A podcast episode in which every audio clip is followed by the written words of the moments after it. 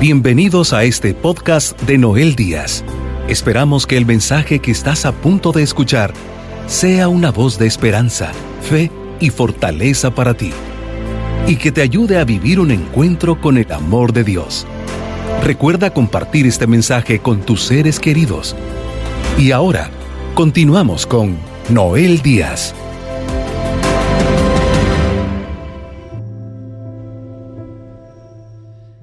Jesús dijo, mira que yo estoy a la puerta y llamo. Si alguien escucha mi voz y abre la puerta, yo entraré, cenaré con él o con ella, y él o ella conmigo. Jesús quiere entrar. Qué maravilloso que Jesús quiere entrar. Y lo, se lo pone en una perspectiva interesante la palabra de Dios en Apocalipsis capítulo 3, el versículo 20. Mira que yo estoy a la puerta. Entonces luego, luego uno visualiza cuando alguien está afuera, está tocando la puerta, quiere entrar, quiere dialogar. Jesús lo pone en ese, en ese contexto de querer entrar. Y dice, si abres la puerta y escuchas mi voz, en otras palabras, cuando me abres la puerta y me escuches y me dejes entrar, cenaré contigo. ¿Qué significa cenar? Es cuando alguien te invita a comer, es algo ya muy íntimo en el sentido de que es una persona que de alguna forma tiene una relación cercana a ti, a usted. Entonces Jesús quiere tener esa relación, por eso el tema de hoy es donde habita Jesucristo hay amor, poder y paz. ¿Dónde habita? Pues yo confío que habite en tu corazón. Cuando toca en la puerta es que Él quiere entrar a tu casa. Tu casa, tu habitación, es tu corazón. Si Jesús quiere entrar ahí donde tú estás es porque quiere intimidad contigo. Si lo dejas Él entrar, ¿qué pasará? Hay poder, hay amor, hay paz, ese es el resultado del hombre, la mujer que verdaderamente le ha abierto su corazón a Jesucristo. A eso vino Él, Él está vivo. Vamos a escuchar una lectura que la dice Jesús horas antes de ser arrestado.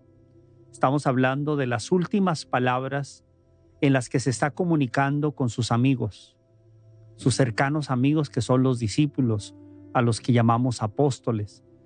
Jesús les está revelando cosas que durante los tres años que estuvo con ellos, al final fueron cosas más reveladoras, porque se acercaba el momento de su partida y del sacrificio que iba a tener él al entregar su vida por cada uno de nosotros.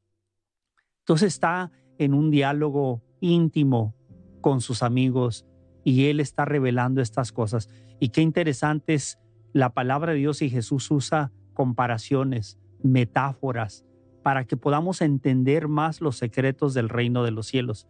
Aquí Jesús va a hablar de la vid, del sarmiento, o sea, todo lo que produce el vino, y esto es importante que podamos nosotros tratar de entenderlo. Así es de que vamos a ir al Evangelio de San Juan, capítulo 15, del versículo 1 y siguientes. Adelante. Yo soy la vid verdadera y mi Padre es el viñador. Él corta los sarmientos que en mí no dan fruto. Los que dan fruto los poda para que den aún más. Ustedes ya están limpios por la palabra que les he anunciado. Permanezcan en mí como yo permanezco en ustedes. Así como el sarmiento no puede dar fruto por sí solo, si no permanece en la vid, tampoco ustedes si no permanecen en mí. Yo soy la vid, ustedes los sarmientos. Quien permanece en mí y yo en él, dará mucho fruto, porque separados de mí, no pueden hacer nada. Si uno no permanece en mí, lo tirarán afuera como el sarmiento y se secará los toman, los echan al fuego y se queman. Si permanecen en mí y mis palabras permanecen en ustedes, pedirán lo que quieran y lo obtendrán. Mi Padre será glorificado si dan fruto abundante y son mis discípulos. Como el Padre me amó, así yo los he amado. Permanezcan en mi amor.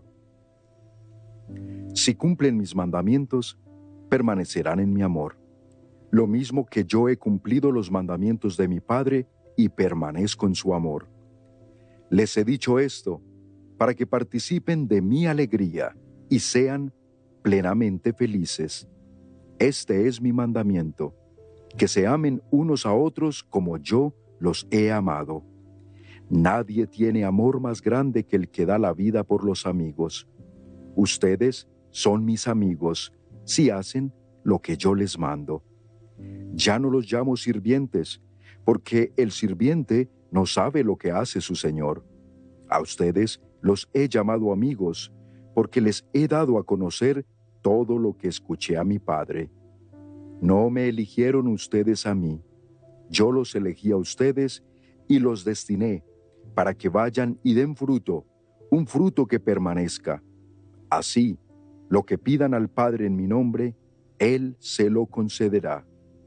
Esto es lo que les mando, que se amen unos a otros. Palabra del Señor. Gloria a ti, Señor Jesús. Qué mensaje. Yo que pudiéramos hablar horas y horas sobre estas palabras que Jesucristo dijo. La verdad que aquí nos, nos presenta un cuadro, una imagen eh, que podemos entender de una planta, en este caso de lo que es la vid. ¿Qué es la vid? Es donde produce los sarmientos, los sarmientos son las uvas, de ahí procede el vino, de ahí procede esta fruta. Ahora, qué interesante cómo Jesús presenta esto. Dice que el Padre, nuestro Padre Celestial, es el viñador. Es el que trabaja en el campo, es el que pone la semilla, es el que mantiene eh, ese, ese, ese fruto, lo mantiene, lo cuida, o sea, todo es una labor. Eso es el Padre. Aquí Jesús nos presenta que el Padre nuestro, nuestro Padre Celestial, es el que quiere sembrar para que nosotros seamos fruto de esa siembra. Jesús también se presenta en la parábola del sembrador el sembrador salió a sembrar, también representa a Dios, sembrar la semilla. Entonces estas metáforas, estas comparaciones nos deben de ayudar a entender lo que Dios quiere, quiere decirnos. Aquí dice que si nosotros, o sea, la vid representa a Jesús, el viñador es Dios Padre, la vid es Jesús. ¿Cuál es la vid? Es el tronco, es, es de donde va a brotar el fruto. Entonces dice, la vid, en este caso es Jesús. Yo soy la vid, ustedes son los sarmientos. Sarmientos es el ramo de uvas. No sé si tengan las, unas imágenes que, que puedan ayudar a entender, pero ahí pueden ver ustedes, ese, ese es el sarmiento, son las, las uvas eh, en ese aspecto. La vid es obviamente la, la de, donde, de donde procede eh, la, la fruta. Y ahí pueden ver aquellos que están viendo por televisión estas imágenes. Ahora, aquí Jesús nos está haciendo esta comparación. La vid está unida al sarmiento. Dice Jesús que si estamos unidos con Él, Él estará con nosotros. ¿Cuál es el resultado de esta unión, de esta relación? Que va a haber fruto. ¿Cuál es el resultado? si el sarmiento está desconectado de la vid, no sirve, se seca. Y aquí Jesús explica que el Padre, obviamente, aquellos sarmientos que no están tan cortados, están fuera. Pero quien está unido, obviamente, Jesús está con él. También Jesús dice, si ustedes no están unidos a mí, si la vid no está unido, el sarmiento no está unido a la vid, no son nada, no pueden hacer nada es tremendo mensaje aquí. Esto significa que aquellos que queremos estar unidos a Jesús, al darle lugar en nuestra vida, eso tiene resultados maravillosos. No sé cuándo ustedes, pero es bien interesante lo que es la vid, lo que es, es todo eh, en las viñas, en los viñeros donde surge el vino. Este, es interesante cómo, cómo trabaja esta, esta, esta planta y cómo se produce. Dice que hay un tiempo donde está haciendo, están empezando a salir hierbas verdes y luego se convierten en, en, en los sarmientos. Pero dice que hay un tiempo de dormición, o sea, donde la planta duerme y por lo general es en el tiempo del invierno. Entonces hay un proceso de que no produce nada. Pero cuando no está produciendo, eh, hay, hay una función que está sucediendo dentro de, ese, de, ese, de la vid y a su tiempo empieza a surgir el fruto. Entonces vemos muchas veces los viñeros, eh, todos esas parecen ramas secas, pero no, no están secas. Dios también nos puede ver a nosotros como si no tuviéramos vida, aunque para Él la tenemos. Digo, para otras personas quizás no nos miren sin vida, que no tenemos quizás las cosas que deberíamos de tener. Cuando Dios nos mira, que podemos dar fruto. Aquí Jesús nos habla de permanecer. La palabra permanecer es continuar, mantener nuestra relación con el Señor. ¿Y qué resultados tiene, es, qué tiene resultados tiene permanecer? Una vez que nosotros tengamos conciencia de decir, Jesús va a habitar en mi corazón, yo voy a tener una relación, Él ya tocó la puerta, hoy te la está, la está tocando, quiere entrar a tu vida, pero Él no va a entrar por la ventana, no va a empujar la puerta, Él lo hace caballerosamente. Si tú la abres y tú lo escuchas, y lo dejas entrar, y lo va a hacer. Si no, él se queda fuera.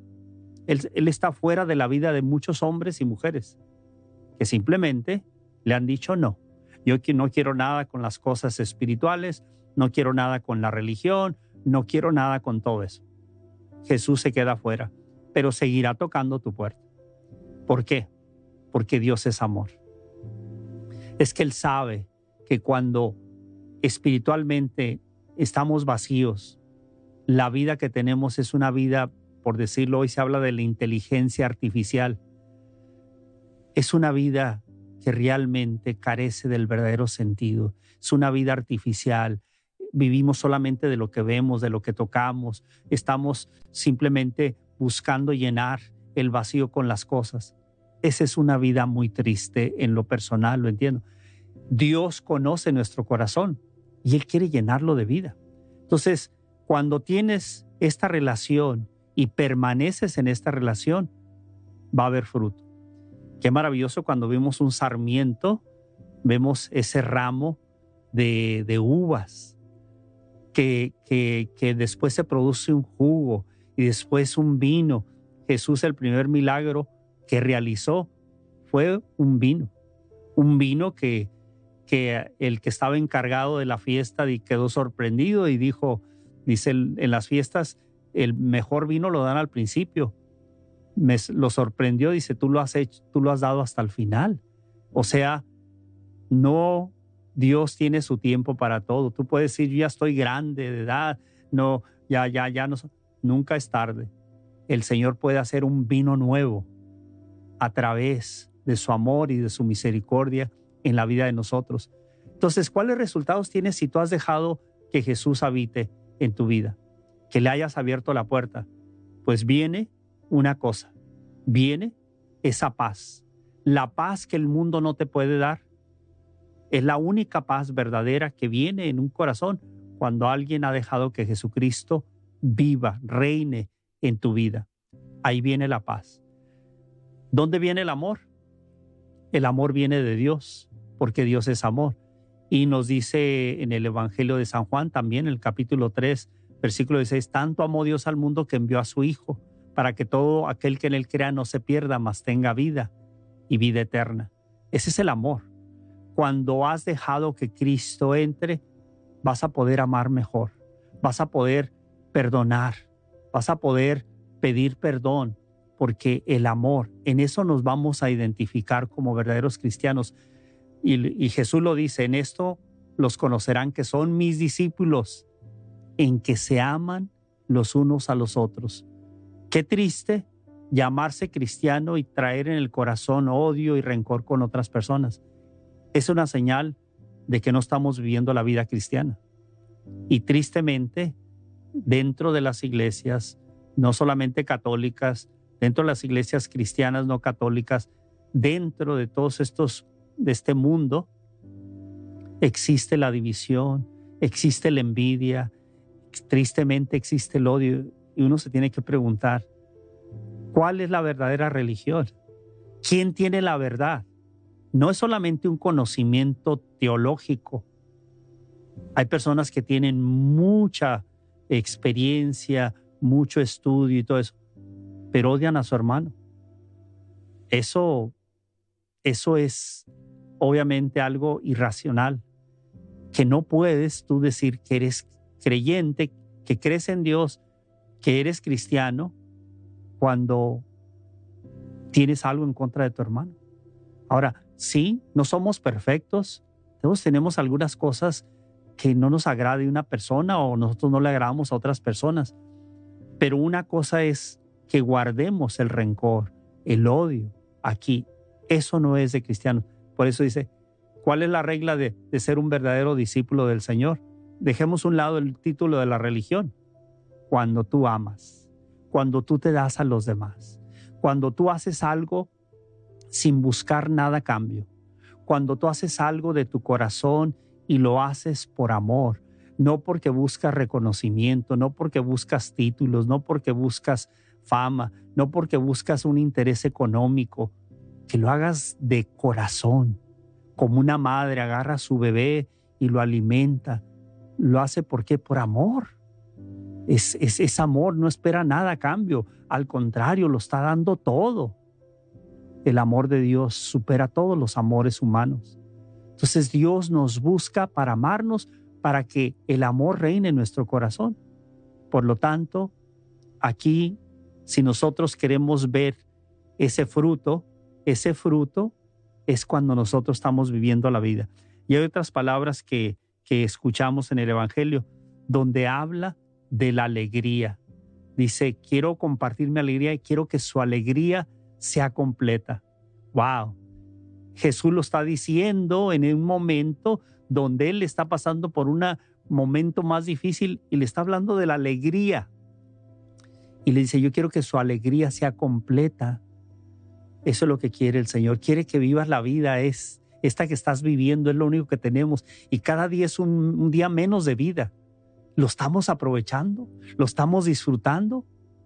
Si Cristo está en tu corazón, allí está el Padre, ahí está el Espíritu Santo, ahí está la fuerza de Dios, hablando del poder. Poder para poder vencer muchas cosas. Eso es lo que el Señor quiere, quiere habitar en tu corazón para que haya paz, para que haya amor y tengas el poder, que es el Espíritu Santo, para lograr cosas grandes, para que alcances tus metas, porque el Espíritu Santo es la presencia de Cristo que habita en el corazón del creyente, del bautizado. Por lo tanto, el día de hoy no dejemos de entender cuán grande es el amor. Quiero que escuchemos unas palabras de un santo llamado Isaac de Siria. Eh, maravillosamente él expresa cuán grande es el amor de Dios por nosotros. Escuchemos esto que él dijo. ¿Y por qué habría abierto sus brazos en la cruz por los pecadores sometiendo su cuerpo santísimo al sufrimiento en favor del mundo? Yo afirmo que Dios lo hizo por una sola razón, dar a conocer al mundo su amor, para que nuestra capacidad de amar, aumentada por esta constatación, se haga cautiva del amor de Dios. Así, el extraordinario poder del reino de los cielos, que consiste en el amor, ha encontrado una ocasión de expresarse en la muerte de su Hijo para que el mundo se dé cuenta del amor de Dios por su creación. Maravillosas palabras. es la muerte de Cristo Jesús tiene otro nombre. La muerte de amor. El amor de Dios manifestado en su Hijo. Y su Hijo que ha venido, y, dice en la escritura que, escuchamos, que es una de mis lecturas eh, favoritas, dice, ustedes no me han elegido a mí. Fíjense lo que dice de Jesús. Ustedes no me buscan, yo los elegí a ustedes. Yo soy el que toqué la puerta de su corazón. Yo salgo a buscarlos. Él es el pastor que sale a buscar la oveja perdida. Él te busca a ti. Está tocando la puerta. Quiere llegar a ti porque conoce tu vida. Conoce tu sufrimiento, tus alegrías y tus tristezas. Pero ahí está Jesús, buscándote. ¿Por qué te busca? Porque una madre, un padre que perdieron a un hijo y que está desaparecido, ¿por qué lo buscan? Siendo que nosotros como padres y seres no somos perfectos, somos pecadores. Pero amamos a nuestros hijos, amamos a, a las personas que están cerca de nosotros. Entonces, un padre, una madre llora, sufre al no saber dónde está su hijo, su hija. Imagínense el amor perfecto de nuestro Padre, de Jesús. Amor que supera todo. ¿Cómo no va a estar buscándote?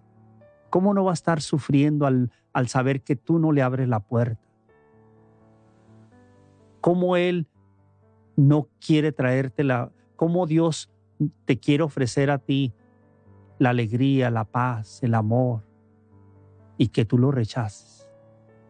Él quiere traerte vida.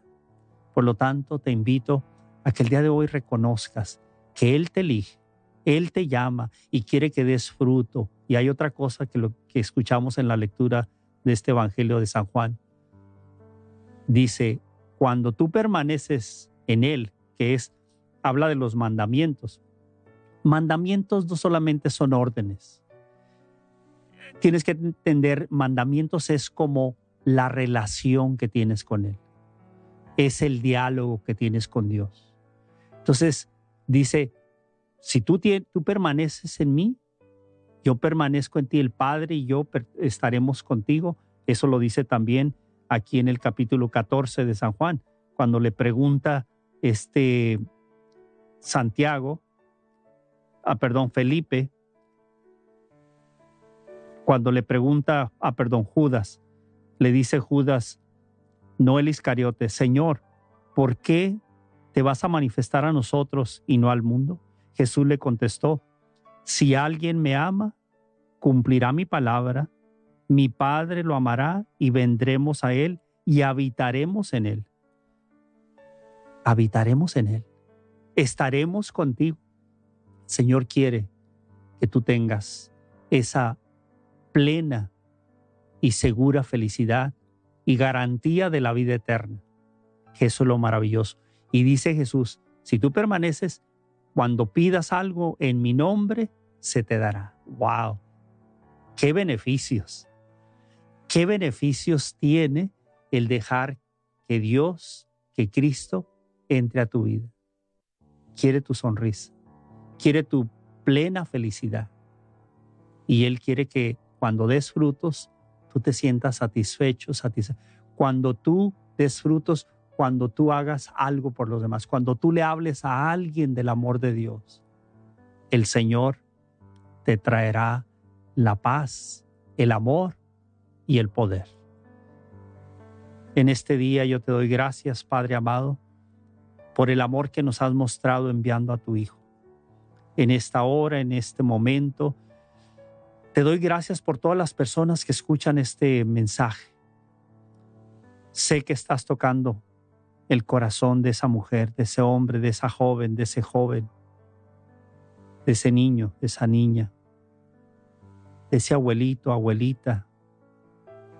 Estás tocando la puerta de esos corazones porque quieres traer el consuelo, quieres traerle esperanza, Quieres llenar ese corazón.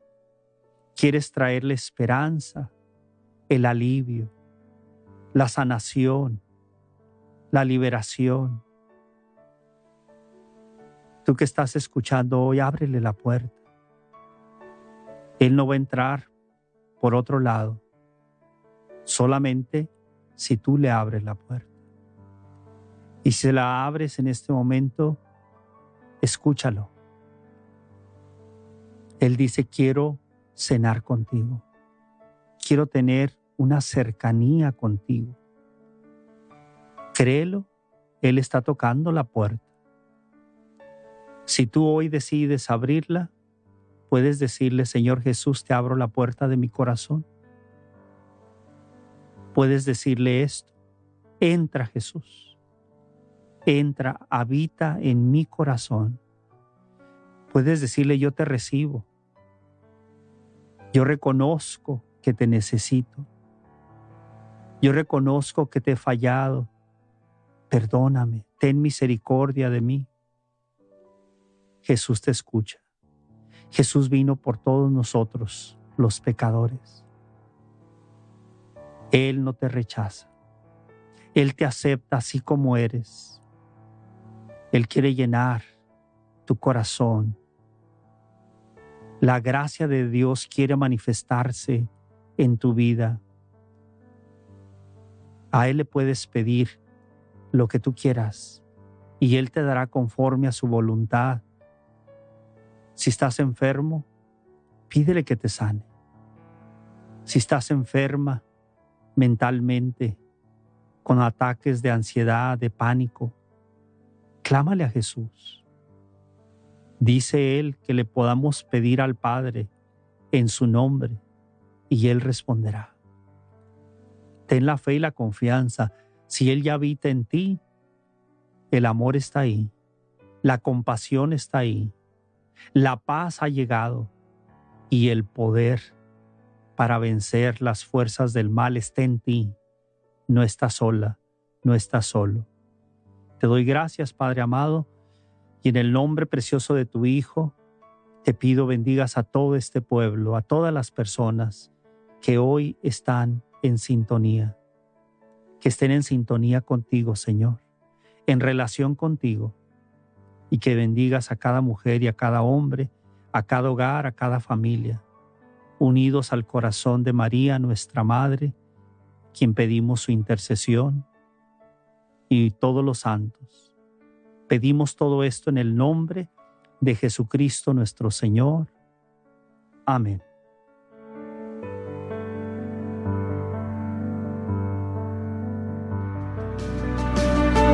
Sabemos que por medio de este mensaje, hoy has recibido palabras que edificarán tu vida. Para seguir recibiendo los mensajes de Noel Díaz, no olvides suscribirte a su canal de YouTube Noel Díaz y seguirlo en sus redes sociales con el nombre de Noel Díaz Esne. También puedes visitar la página web www.elsembrador.org para enterarte de los horarios de sus programas de televisión y radio en vivo. Asegúrate de suscribirte a este podcast y compartirlo con tus seres queridos. Agradecemos tu sintonía el día de hoy.